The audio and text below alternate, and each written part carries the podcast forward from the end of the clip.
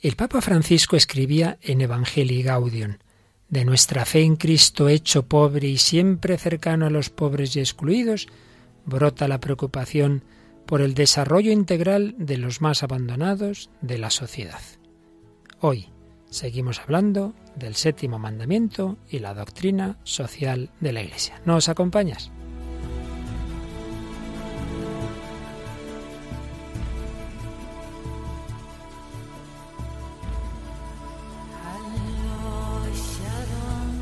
El hombre de hoy y Dios, con el padre Luis Fernando de Prada.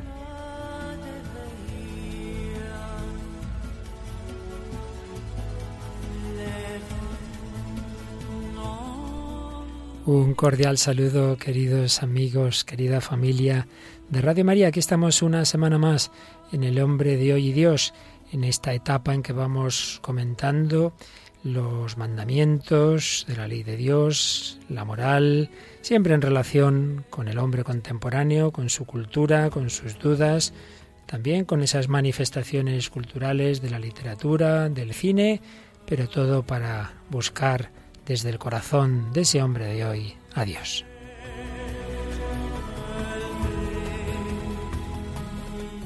Y hoy nos acompaña Mónica del Álamo Toraño. Hola Mónica, ¿qué tal? Hola, muy buenas, padre. Bueno, Mónica, tú ya has acabado, cuando empezabas a colaborar en este programa, estabas empezando humanidades, ya has acabado humanidades, Soy humanista, yo soy humanista. Es humanista y acabando periodismo.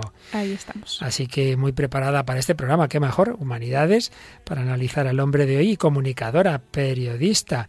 Bueno, Mónica, pues tú con Raquel Sánchez Mayo y algunos otros colaboradores puntuales. Si Dios quiere, en los próximos programas estaréis aquí echando una buena mano.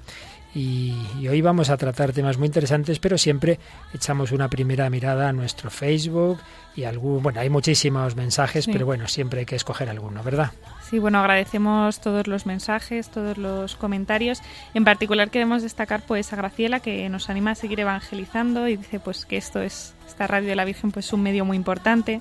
También Ruth Angula que dice que pues más o menos por la misma línea que es muy importante llegar a los lugares más recónditos donde pocos o nadie se interesan, que también va pues muy unido con, con el tema de hoy. Y luego Eduardo Ramírez pues eh, dice una frase, dice, humildes o pobres de corazón, no a la soberbia o a la arrogancia, que nos viene bien a todos. Y Jaime Reyes, que manda bendiciones para todos los que trabajan por Dios.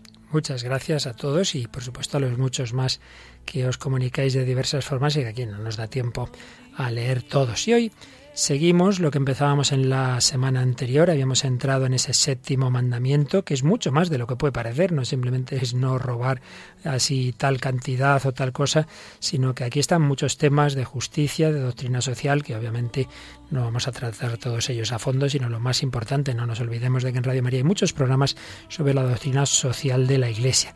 Pero bueno, unos cuantos programas sí que vamos a dedicar a este mandamiento y en este programa de diálogo con el hombre de hoy lo hacemos siempre buscando eh, las conexiones que podamos encontrar en la cultura. Hoy concretamente Mónica nos va a recordar un pequeño cuento de Oscar Wilde, el gigante egoísta.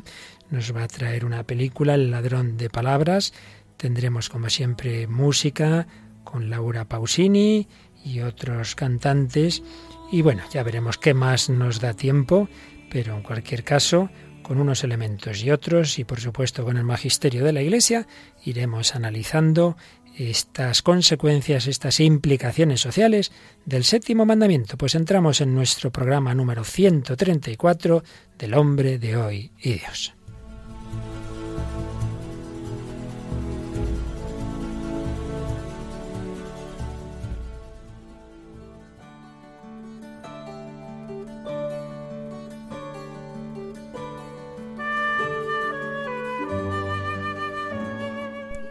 Y hoy dejamos a Mónica del Álamo, que como buena humanista nos trae un famoso cuento de Oscar Wilde, ¿verdad, Mónica? Sí, eso traemos hoy. Y hablábamos, pensábamos que es curioso que alguien como Oscar Wilde, que es exponente del decadentismo y con una vida, pues en principio bastante poco ejemplar, pues pueda enseñarnos tantas cosas. Porque Oscar Wilde era un hombre de gran profundidad y que sufrió mucho a lo largo de su vida, ¿no? Que nos explica muchas cosas. Y bueno, parece ser que en su lecho de muerte se convirtió. Entonces tuvo una vida realmente interesante. Eh, este cuento nos enseña que la avaricia y el egoísmo pues nunca producen frutos, pero que siempre se puede curar.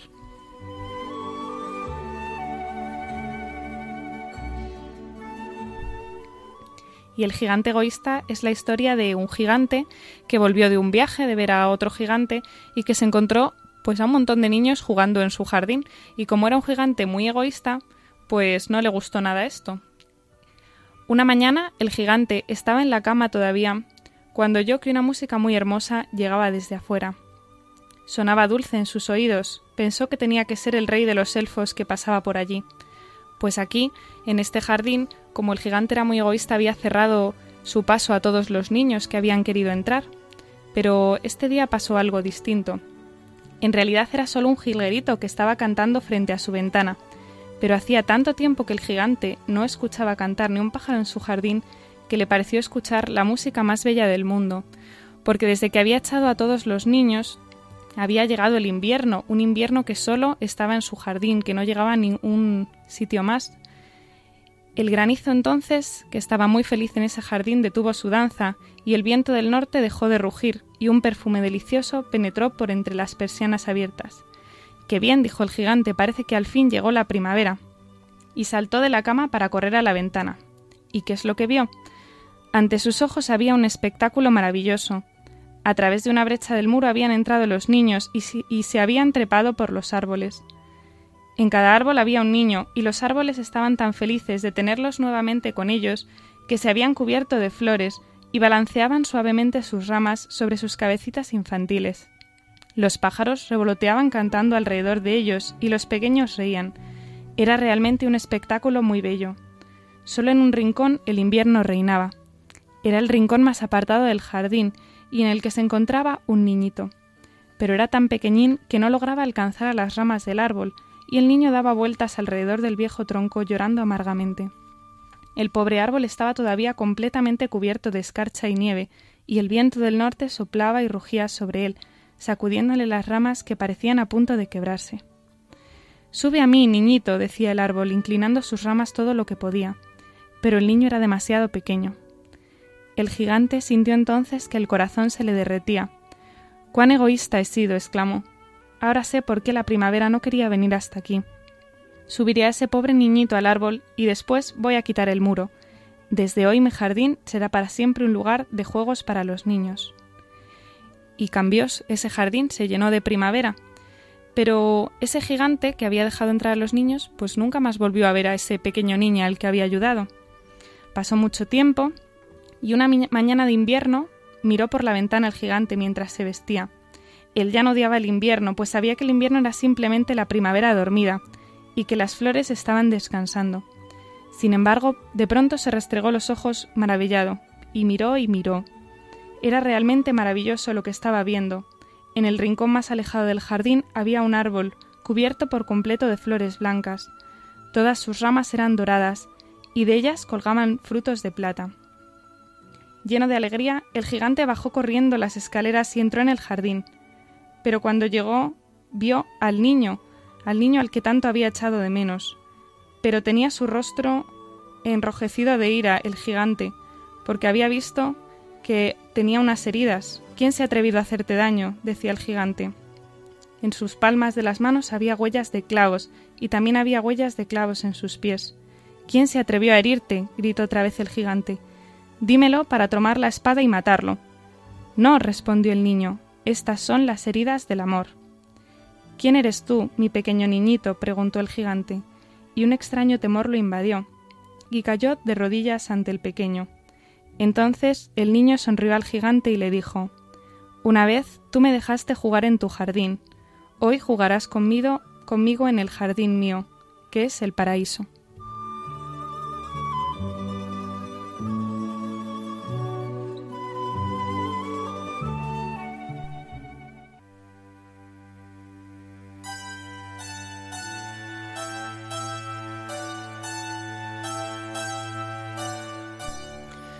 Muy bonito cuento. Mónica, ¿cuál, ¿cuál crees tú que es la enseñanza que quiere transmitir este sorprendente relato de un Oscar Wilde que ha pasado por lo que ha pasado y que nos habla de ese niño herido en pies y manos por las heridas del amor. ¿eh? Qué curioso. Sí, la verdad es que sí. Pues no sé, la primera parte sí que es verdad que hace como una analogía muy bonita de, de que el egoísmo pues no da fruto, ¿no? Es justo el, el invierno ese se ha quedado ahí parado, todo lo demás da fruto menos ese jardín el egoísmo del gigante y luego de repente, pues casi por casualidad deja entrar a los niños, ¿no? Cuando descubre que es su egoísmo lo que le está frenando y luego que el que realmente le ha curado de ese egoísmo es Jesús, ¿no? Que es el que se le aparece. También pues es bastante esperanzador que, que bueno, aunque uno diga, pues mira, yo he hecho tal, yo he robado, yo he sido egoísta, he pecado contra todos los puntos del séptimo mandamiento, hmm. pero el que nos de los demás. de los demás también, pero que no sé, que todo lo puede curar Jesús sin ninguna duda. Y es que, como el otro día ya empezábamos a hablar, no pensemos que el séptimo mandamiento es simplemente la materialidad de no robar, sino que habla un poco de la relación del hombre con los bienes materiales en general y también con el deseo de los mismos. Por ello hay que unirlo con el décimo mandamiento. Hablábamos de la ansia de poseer, hablábamos de la codicia, relacionábamos el juicio, en muy buena medida equivocado, pero con algo de verdad, como toda ideología de Carlos Marx hablando de que el hombre y su deseo de lo económico mueve la historia, no lo compartimos, pero sí es verdad que tiene un gran poder ese deseo y que decíamos que en eso coincide con San Ignacio de Loyola, cuando en la meditación de las dos banderas habla de ese primer paso que usa el demonio tantas veces para hundir espiritualmente a los apóstoles de Cristo, cuando les tienta bajo la codicia, bajo el deseo de los bienes materiales. Hacíamos esa introducción de la importancia de un corazón libre, de cómo los bienes materiales son buenos, Dios nos los ha dado a la humanidad, pero que tenemos que tener respecto de ellos una actitud de libertad, de justicia, de caridad. Y terminábamos leyendo un número del catecismo que vamos a volver a leer, que nos sirve como síntesis de los principales puntos de que trata el catecismo y la doctrina social de la Iglesia en este tema del séptimo mandamiento. Mónica, el número 2401. El séptimo mandamiento prohíbe tomar o retener el bien del prójimo injustamente y hacer daño al prójimo en sus bienes de cualquier manera. Prescribe la justicia y la caridad en la gestión de los bienes terrenos y los frutos del trabajo de los hombres con miras al bien común, exige el respeto del destino universal de los bienes y del derecho de propiedad privada. La vida cristiana se esfuerza por ordenar a Dios y a la caridad fraterna los bienes de este mundo. Como vemos en este número, se habla de algunos aspectos o unos principios más generales y también de algunos puntos más concretos. Fijaos la última frase, la vida cristiana se esfuerza por ordenar a Dios y a la caridad fraterna los bienes de este mundo. Dios ha dado a la humanidad una serie de bienes y esos bienes, como nos enseña el principio y fundamento de San Ignacio de Loyola, de los ejercicios espirituales, pues debemos usarlo tanto cuanto nos acercan a Dios, tanto cuanto nos permiten hacer el bien en el mundo.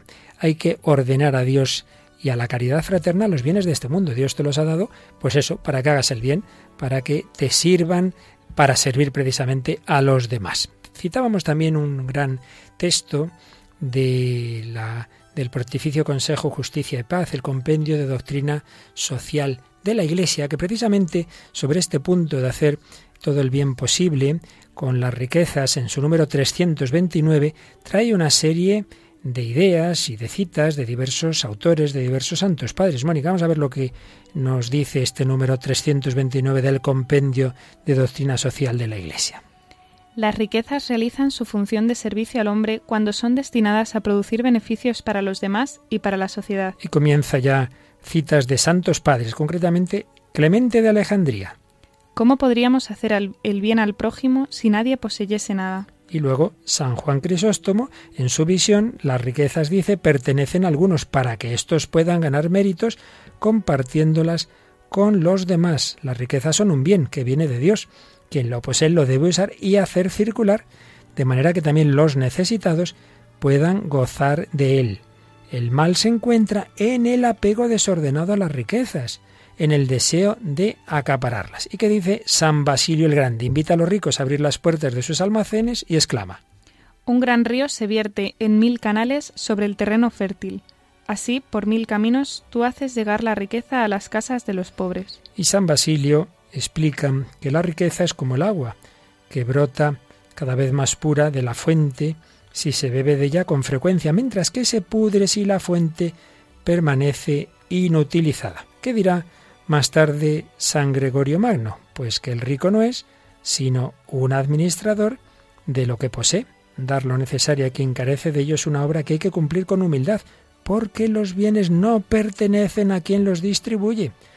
Quien tiene las riquezas solo para sí no es inocente, darlas a quien tiene necesidad significa pagar una deuda. Esto es muy importante porque a veces se ha acusado al, cristianismo de decir, bueno, sí, claro, dar limosna, pero así como dar lo que sobra eh, desde arriba, bueno, pues yo te doy esto así por misericordia. Pues no, no dice eso la doctrina social de la Iglesia. Dar a quien le falta lo necesario no es algo eh, opcional, es darle lo que le corresponde y no dárselo robarle, porque como enseguida veremos, hay un destino universal de los bienes que está por encima incluso del derecho de propiedad privada que la Iglesia defiende, pero al servicio de ese destino universal. Y por tanto, si hay personas que les sobra de todo y otras se mueren de hambre, pues unas están eh, cogiendo lo que en realidad corresponde a esos tan necesitados.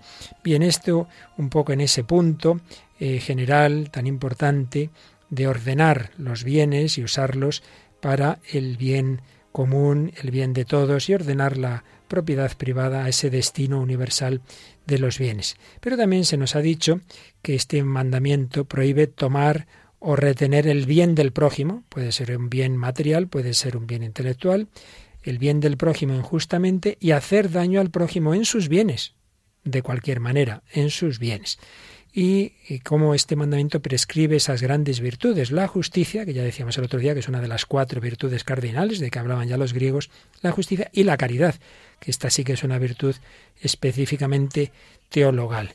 Mónica, hay muchas formas de robar. El catecismo nos habla de ellas y aquí teníamos un texto que sacado más o menos del catecismo, fíjate, hasta 18 formas de robar. Vamos a ver si te da tiempo a leerlas todas. A ver el que se queda con cosas prestadas o con objetos perdidos. No está mal, hay gente muy despistada que le dejas un libro y ya no te lo devuelve en la vida. ¿No te parece que eso pasa? Sí, vaya indirecta para todos los que le haya le prestado libros. Sigue, sigue. El que debe repartir algo que es para todos y se aprovecha de su beneficio. El que se queda con el cambio porque al fin ni se dan cuenta. El que vende algo malo o descompuesto. El que cuando vende cobra más de lo que vale de lo que vale lo que está vendiendo el que cuando compra paga menos de lo que la cosa vale realmente, el que tiene un empleado y le paga menos de lo justo por su trabajo. Y en esto no basta decir, ah, lo ha aceptado el contrato, sí, claro, no tiene otra. O eso son las lentejas, las tomas o las dejas, pero usted está pagando mal a sus empleados, pues también es una forma de robar el empleado que recibe un sueldo por ello y realiza un trabajo mal hecho o incompleto. Claro, ahora el lado contrario, porque no pensemos que son siempre los eh, que hay algunos que parece que son los empresarios siempre los malos y los trabajadores siempre los buenos. Oiga, aquí las cosas no son maniqueas, ¿eh? A veces somos unos, a veces son otros. El que comete corrupción y recibe contraprestación, el que se aprovecha de un favor y usa en exceso de una prestación, el que no paga sus impuestos. Claro, porque el Estado necesita esa contribución a los gastos generales y si uno no le da la gana de pagar, pues claro, luego disfruta de las carreteras que se han hecho con los impuestos de todos, no puede ser. El que voluntariamente hace daño a la propiedad de otro, el que no cumple con un contrato, el que cobra intereses excesivos, el que no paga sus deudas eh, como quedó y con los intereses que acordó, el que no cumple con sus obligaciones que, que libremente contrajo, el que se queda o compra una cosa sabiendo que es robada. Y el punto 18 dice que no solamente peca el que roba, sino también el que lo planea, lo ordena, lo ayuda o lo encubre. Claro, pues todos aquellos que colaboran a cualquiera de estas formas de robo, que ya vemos que no solo es ir ahí con un con una con una ganzúa, ¿verdad?, y abrir una puerta, sino que hay muchas formas de robar a veces muy civilinas y aparentemente incluso legales, algunas, como sería esa que hemos dicho, de, de pagar algo acordado, pero que en realidad es injusto. ¿Qué te parece? Sí, sí, que parece que es verdad que cuando decimos no robarás es solo quien atraca bancos y aquí podemos pecar todos y aquí de cualquiera. Hay muchas formas. Y de hecho, la película que hoy nos traes, Mónica, pues es la verdad muy significativa y es una forma de robar eh, que hoy día pues muchas veces se ha hablado, el tema de la propiedad intelectual, pero bueno, sin meternos en, en temas ya concretos que sería difícil precisar, lo que está claro es el, el fondo de la cuestión, que se puede robar también, como decimos, no solo bienes materiales, sino, en este caso, una obra literaria. A ver, a ver, cuéntanos qué película nos traes. Pues la película es El ladrón de palabras, es una película de 2012 estadounidense. El director es Brian Klugman y pues el reparto principal pues son eh, Bradley Cooper, Zoe Saldana y Jeremy Irons. Y pues esta película trata de un escritor que, que, se llama Rory Jansen y que pues intenta un escritor pues fracasado un poco, ¿no? Intenta publicar, pero no puede, no lo consigue. También pues eso su vida se resiente económicamente, entonces él está en una situación pues muy incómoda y de repente se encuentra pues un manuscrito que no está firmado, que no pone de quién es, se lo lee y descubre que es una obra buenísima, ¿no? Una obra que además le hace ver a él que jamás será así de bueno. Pero resulta que la lee su mujer pensando que es suya, eh, su mujer le encanta y eso a él también pues acaba diciendo, bueno, pues qué más da, ¿no? Y entonces se la entrega a su editor, su editor eh, le apasiona, le dice que es lo mejor que ha escrito en su vida, que se va, bueno, luego tiene un éxito tremendo, él se hace famoso, llega incluso a publicar pues todos esos libros que había escrito y que como no eran tan buenos pues no se los habían publicado. Y claro, de repente, como no todas las mentiras no duran eternamente, pues se encuentra con el verdadero autor, el verdadero autor que, que es un anciano, nunca dicen su nombre, es está pues interpretado por Jeremy Irons y este le cuenta no cómo nace verdaderamente esa historia una historia que es su vida que es todo lo que ha sufrido pues la muerte de su hija la separación de su mujer lo mal que lo pasa todo lo que sufre y claro se da cuenta de que de que de que eso no es suyo, ¿no? De que ha robado una obra e intenta, intenta por todos los medios pues solucionar lo que ha hecho, pero se le se le complica mucho. Además, pues su editor le dice pues no lo hagas porque mm, no merece la pena, pues se le acumulan muchas cosas, ¿no? Vamos a escuchar primero el, el, diálogo entre el que publica el libro y el verdadero autor, ¿verdad? Que es este hombre mayor que se le ve que está enfermo y qué es lo que hablan entre ellos dos. Me buscó y me lo contó todo. No fue para torturarme. Ni siquiera sabe quién soy. No sabe cómo ocurrió. Ni por qué lo hice. Solo creí que debías saberlo. Eso es todo. ¿Crees que puedes robar una parte de mi vida? ¿O de la vida de otro? Y asumirla como tuya. ¿Y creer que quedarás impune? No, no lo entiende. Eso es... Por eso estoy aquí.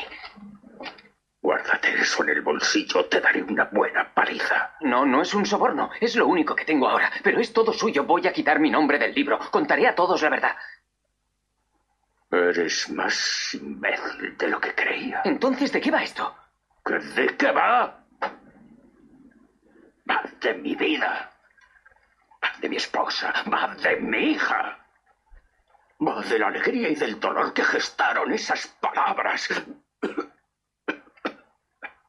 Si robas las palabras, te quedas con el dolor.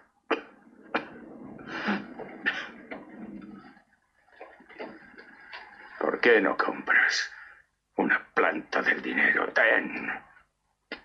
Una plectrantus, ya que tanto te gusta, coge la planta y tu dinero y lárgate de aquí. Eh, Venga. yo solo... Solo quiero enmendar las cosas. No puedes enmendar las cosas. Lo hecho, eso está. ¿Lo entiendes? No importa cuánto te martirices. Lo siento. Tengo trabajo. Lo siento. Este sitio no funciona solo. Señor, por favor, señor. Por favor.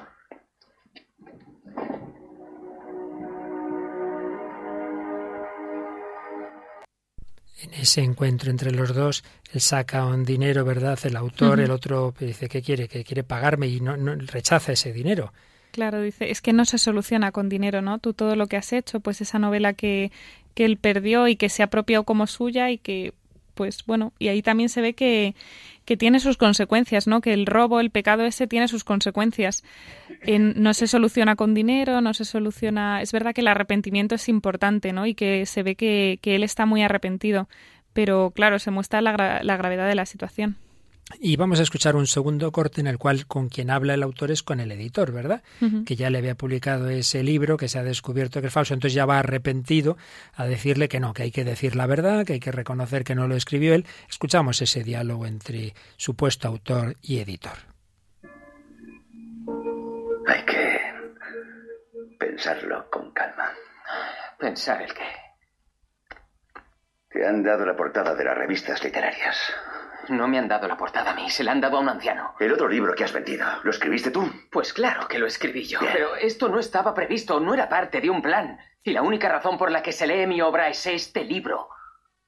No te interesa hacerlo. Lo que pretendes hacer no te interesa. Quita mi nombre de este libro. ¿Y qué crees tú que va a pasar? ¿Crees que todos te aplaudirán? Los medios, la prensa, te van a crucificar y yo también me estaré jugando el pellejo. Pagaré a ese hombre con tu adelanto. Es lo más apropiado. ¿Quieres compartir los derechos? Hazlo. Créeme, no es la primera vez que un autor hace algo así. No es. No me digas eso. Ahora no me crees, pero. Ya me lo agradecerás. Mi libro, el que vendiste. ¿Es tan bueno como este? Dime la verdad, Joe. Gracias.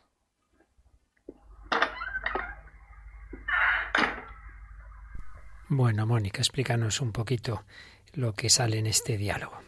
Pues la verdad es que, se puede, es una analogía bastante así cruel de la realidad, ¿no? Que a veces uno intenta decir la verdad, intenta repararlo y el mundo te dice lo contrario, te dice, pues no, es un lío, no, bueno, dale el dinero, ¿no? Dale el dinero porque esto se soluciona así, pero no digas la verdad. Y, y la conciencia de él, ¿no? Como él dice, no, es que esto se soluciona así, esto se soluciona contando la verdad.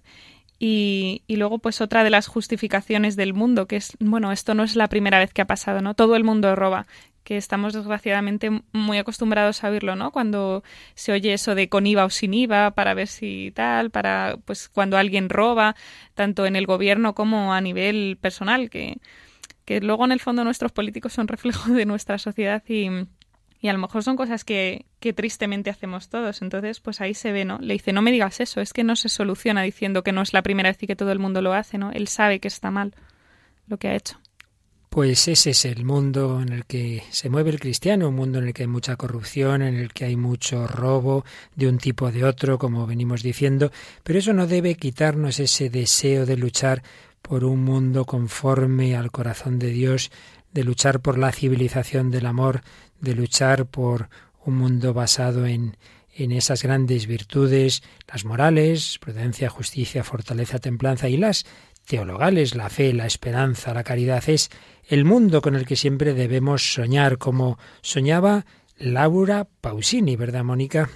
Sí, hemos traído una canción de Laura Pausini, como decíamos al comienzo, que se llama eh, El mundo que soñé, que pertenece al, álbum Las cosas que vives, que se publicó en 1996.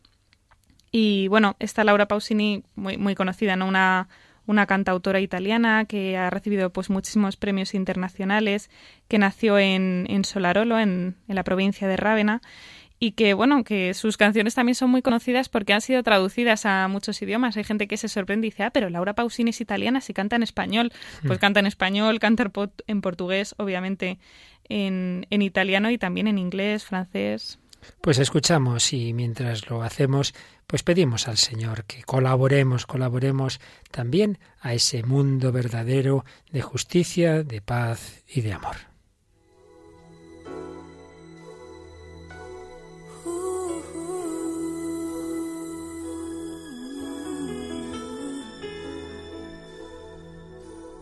Veces he pensado ya que mi mundo de cabeza va hacia un mar con fondo de mentiras y hipocresías.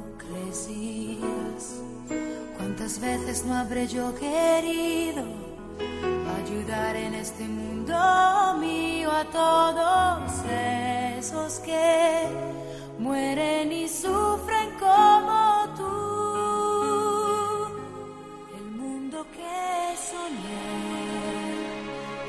mil corazones para poder latir. Tendrá un millón de amores,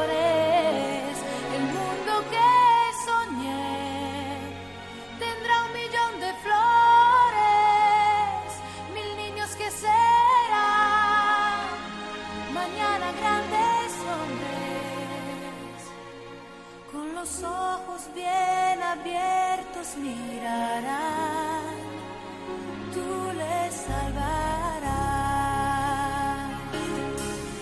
Para quien el mismo sol adora, ya no hay razas, los colores sobran, porque el corazón lo puso el mismo, tu Dios y el mío. Para quienes vota una sonrisa, porque la fortuna que no avisa le revela que en su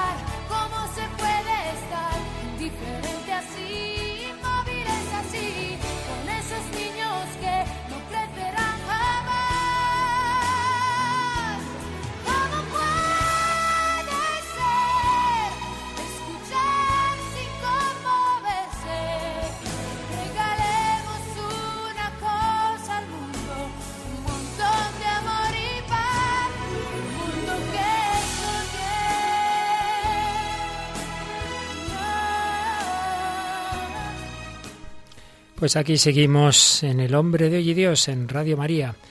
Padre Luis Fernando de Prada, Mónica del Álamo, hablando del séptimo mandamiento, de los bienes materiales desde una perspectiva moral, de la doctrina social de la Iglesia, al servicio de la civilización del amor, del mundo que soñaba Laura Pausini y el mundo al que todos debemos contribuir a su construcción.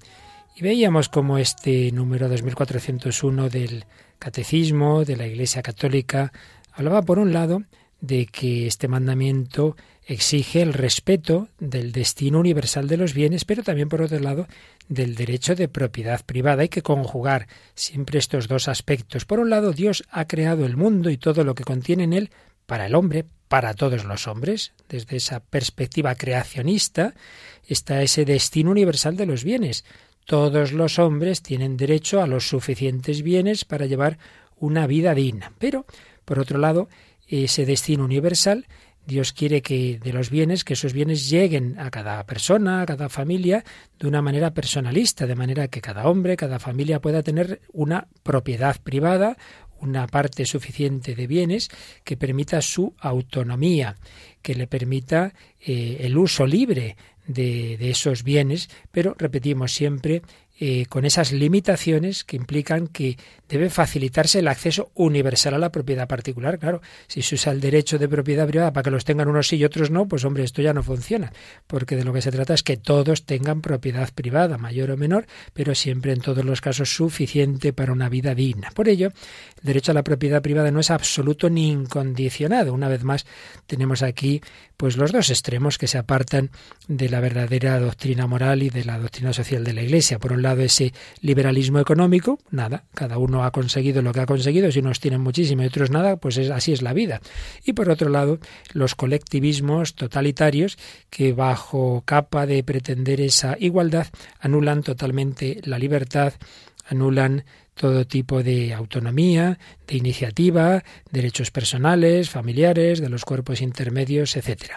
Tengamos en, en cuenta que aquí pues se ha producido muchas veces irse de un extremo a otro. Si la revolución industrial facilitó esas terribles desigualdades y que hubiera algunos muy ricos y otros pobrísimos, pues luego, lógico, las reacciones que se produjeron desde ideologías revolucionarias llevaban al sentido contrario a esos colectivismos, a esos totalitarismos. Entonces, de nuevo, se quiso defender la propiedad privada, pero olvidando con frecuencia su sentido social y ese sentido de destino universal de los bienes. Siempre la doctrina de la Iglesia nos marca esos principios que luego la aplicación concreta pues ya ella no baja, la doctrina social no baja a cómo debe hacerse en cada hay muchas formas concretas de sistemas y regímenes económicos, pero lo que está claro es que siempre deben conjugarse todos estos aspectos, ese derecho de propiedad privada como una de las condiciones para que haya auténtica libertad y desde ese punto de vista, pues el rechazo de los totalitarismos que absorben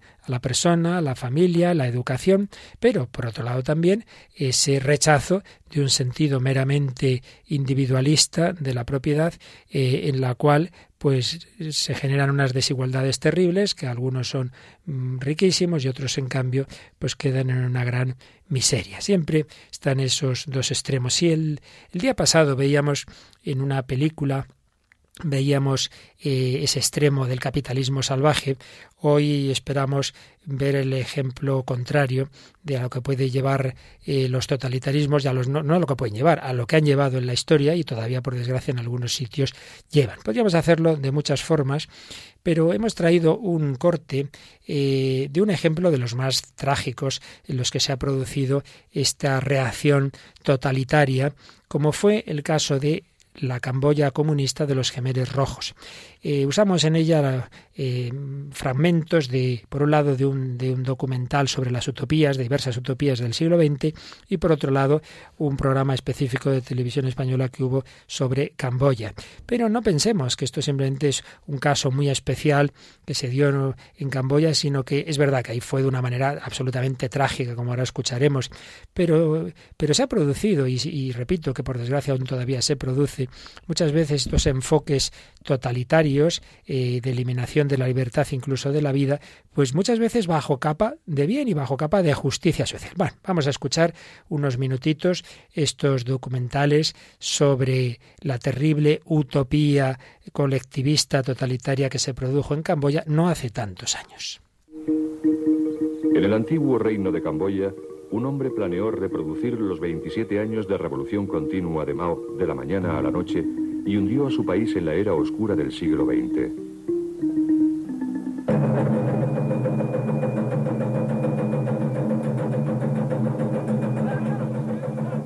En abril de 1975, el ejército comunista de los Gemeres Rojos entró en la capital, Phnom. A punta de pistola sacaron de la ciudad a los 3 millones de habitantes. Nadie sospechó entonces que con el final de la guerra iba a comenzar uno de los periodos más trágicos y políticamente más oscuros del siglo XX, porque Pol Pot y los Gemeres Rojos crearon un régimen de terror cuya naturaleza aberrante no sería desvelada hasta 44 meses más tarde, cuando perdieron el poder, se abrieron las puertas de Camboya y se pudo comprobar que el país entero se había transformado en un campo de exterminio. Pol Pot líder de los Gemeres Rojos, exigía una revolución social total. Un oscuro personaje que estudió en Francia, cuyo verdadero nombre era Salot Sar y estaba fascinado por los poemas de Verlaine, los textos de Mao y los métodos de Stalin. La historia de Camboya iba a comenzar de nuevo en el año cero.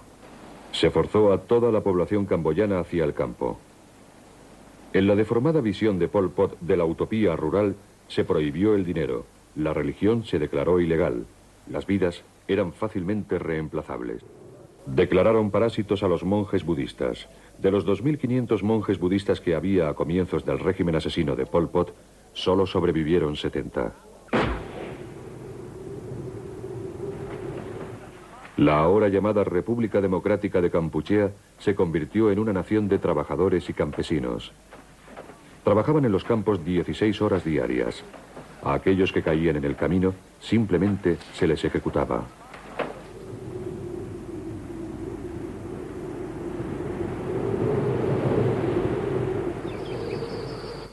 Cientos de miles murieron de agotamiento, hambre y enfermedad.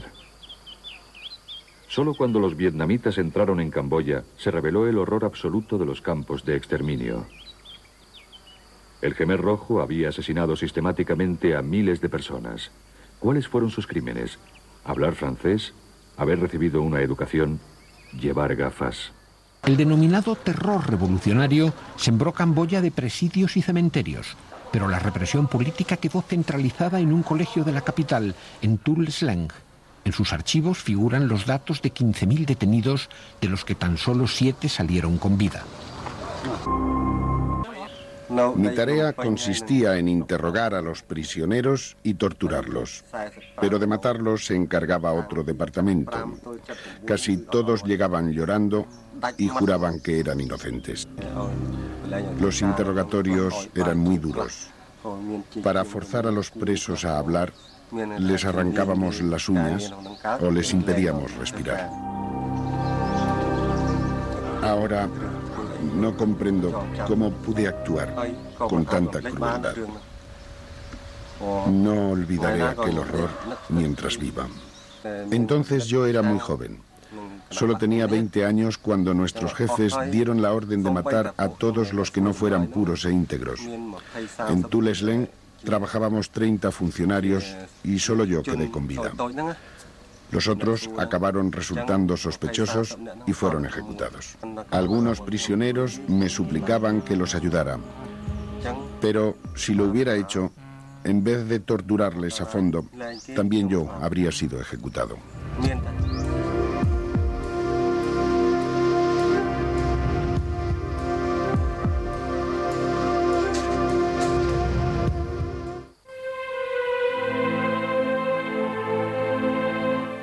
Más de un millón y medio de camboyanos perdieron la vida en la búsqueda de la utopía de Pol Pot.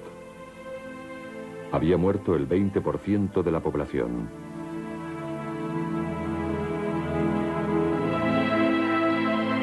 El siglo XX ha sido testigo de algunos de los peores actos de genocidio de la historia, todo en nombre de la utopía ideológica.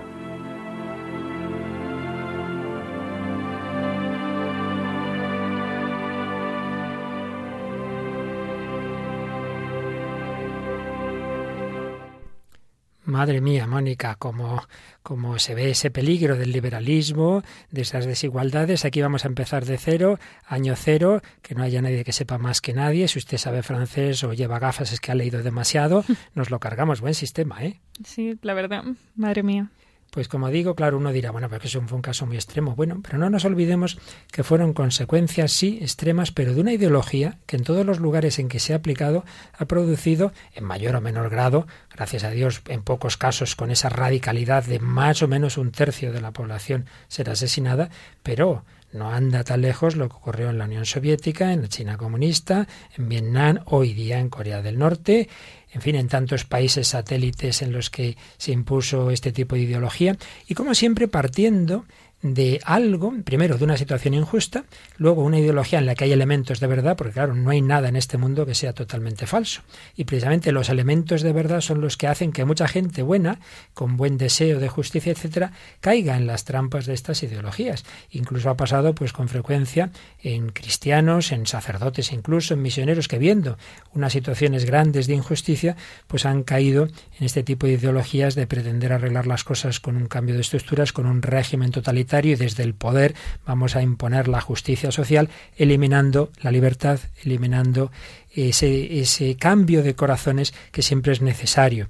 El Papa Francisco en Evangelii Gaudium dice que un cambio en las estructuras sin generar nuevas convicciones y actitudes dará lugar a que esas mismas estructuras tarde o temprano se vuelvan corruptas, pesadas e ineficaces. Pues así se ha visto en todas las revoluciones, siglo XIX, siglo XX, muchas veces, repito, con buenas intenciones, y han acabado tantas ocasiones en terribles tragedias, en terribles genocidios. El camino está siempre en un cambio personal que lleve luego, por supuesto, también a cambios de estructuras y a reformas estructurales. Una cosa no quita la otra, pero siempre partiendo de un cambio de corazón. Por eso, al final, siempre hay una llamada a la conversión.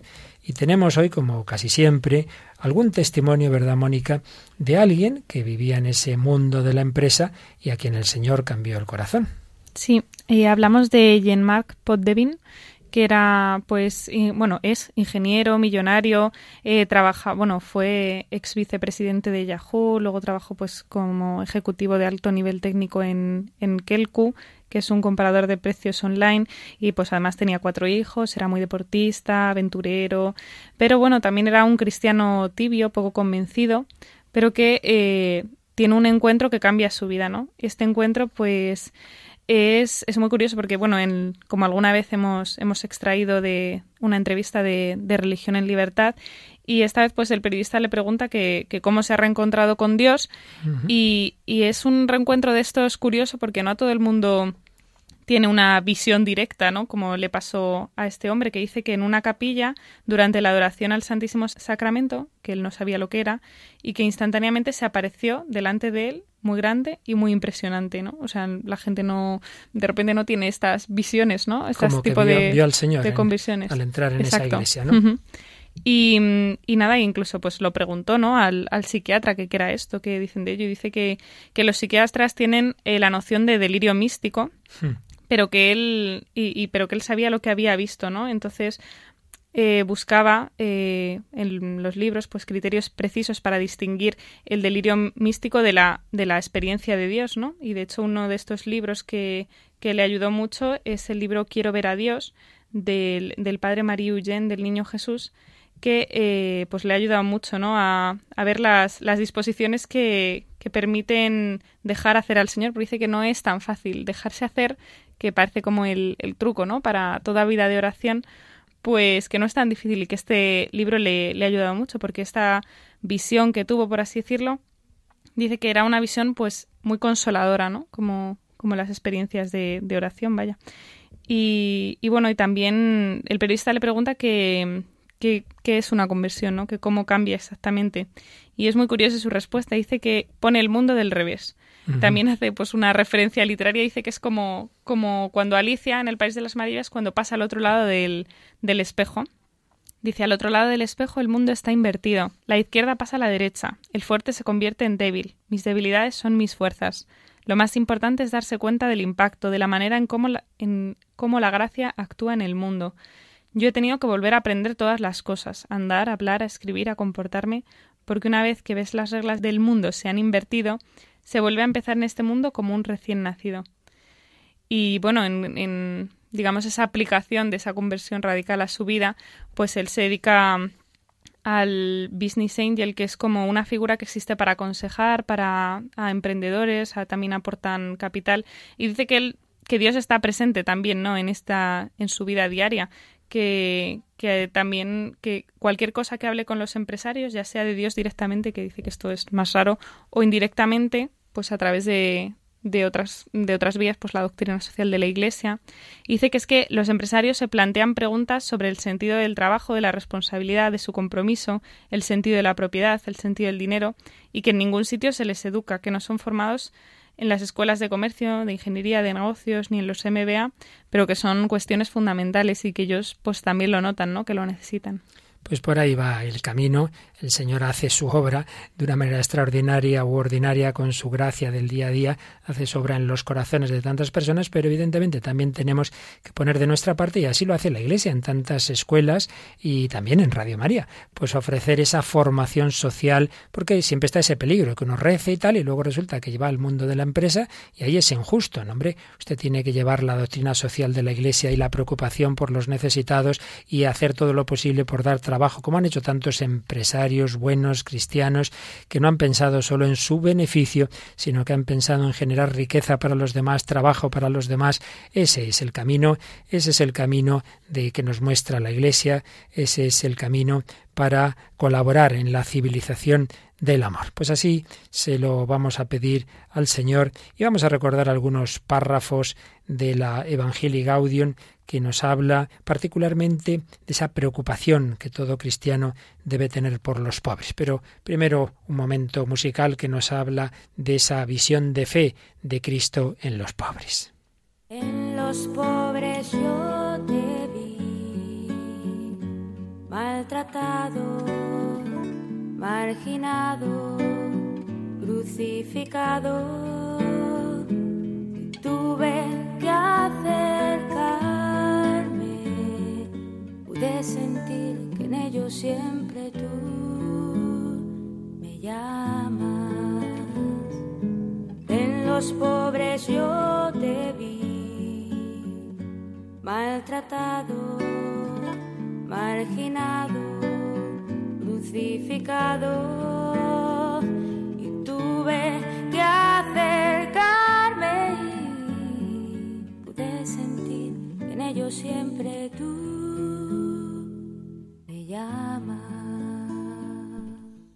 Escribe el Papa Francisco en Evangelii Gaudium 186 de nuestra fe en Cristo hecho pobre y siempre cercano a los pobres y excluidos, brota la preocupación por el desarrollo integral de los más abandonados de la sociedad. Fijaos, viene de esa fe, de nuestra fe en ese Cristo hecho pobre, ese Cristo que nació pobre en Belén, siempre cercano a los pobres excluidos, de ahí, de ahí brota la preocupación por el desarrollo integral de los más abandonados de la sociedad. Por tanto, no se puede separar la fe, la espiritualidad, la contemplación de Cristo de nuestra preocupación por el desarrollo integral de los más abandonados de la sociedad.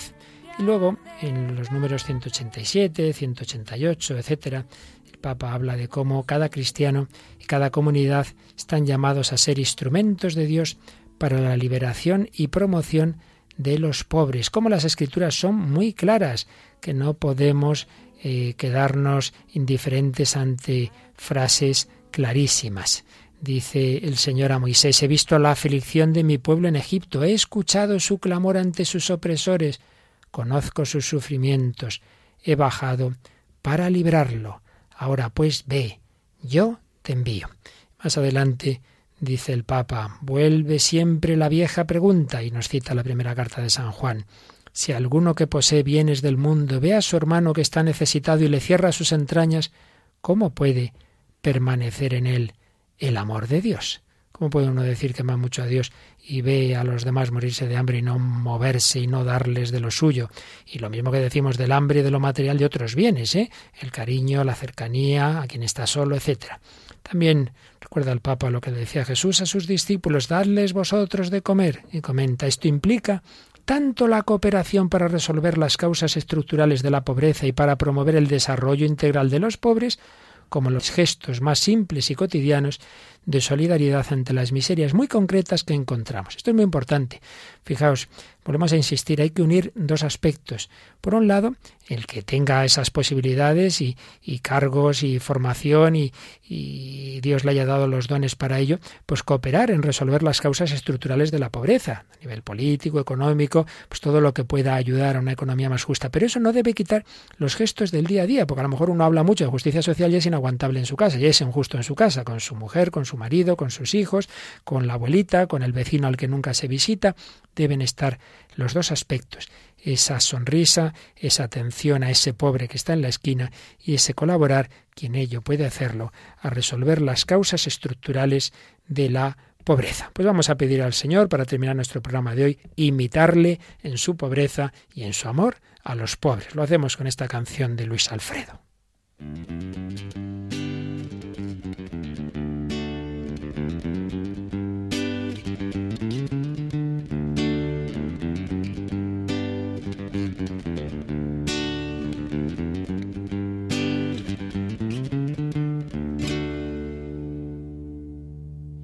Si nuestra mesa está repleta de comida, agradezcámoslo al Señor. Si está vacía, si está vacía, agradezcámoselo más aún todavía, pues nos ha dado la ocasión al Salvador su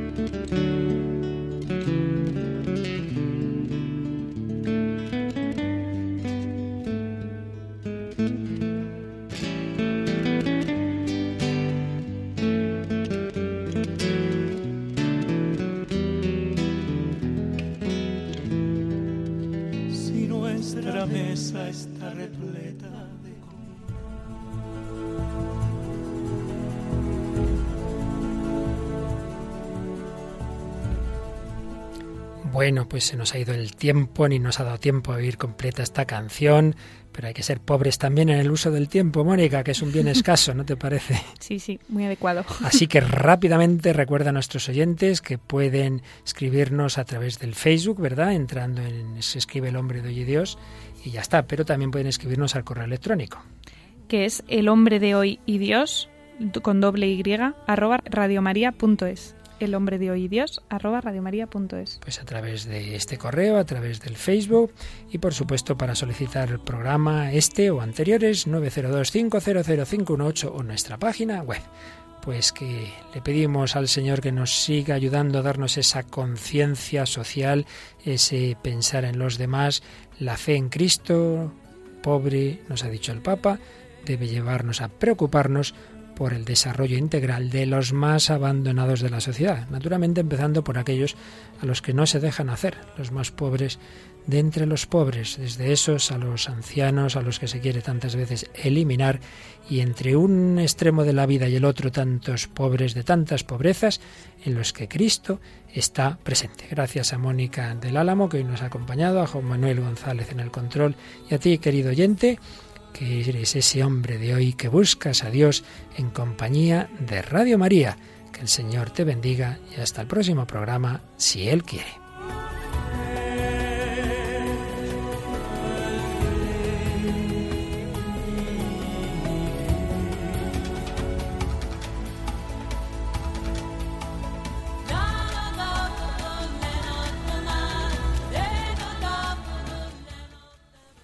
Así concluye el hombre de hoy y Dios, un programa dirigido en Radio María por el Padre Luis Fernando de Prada.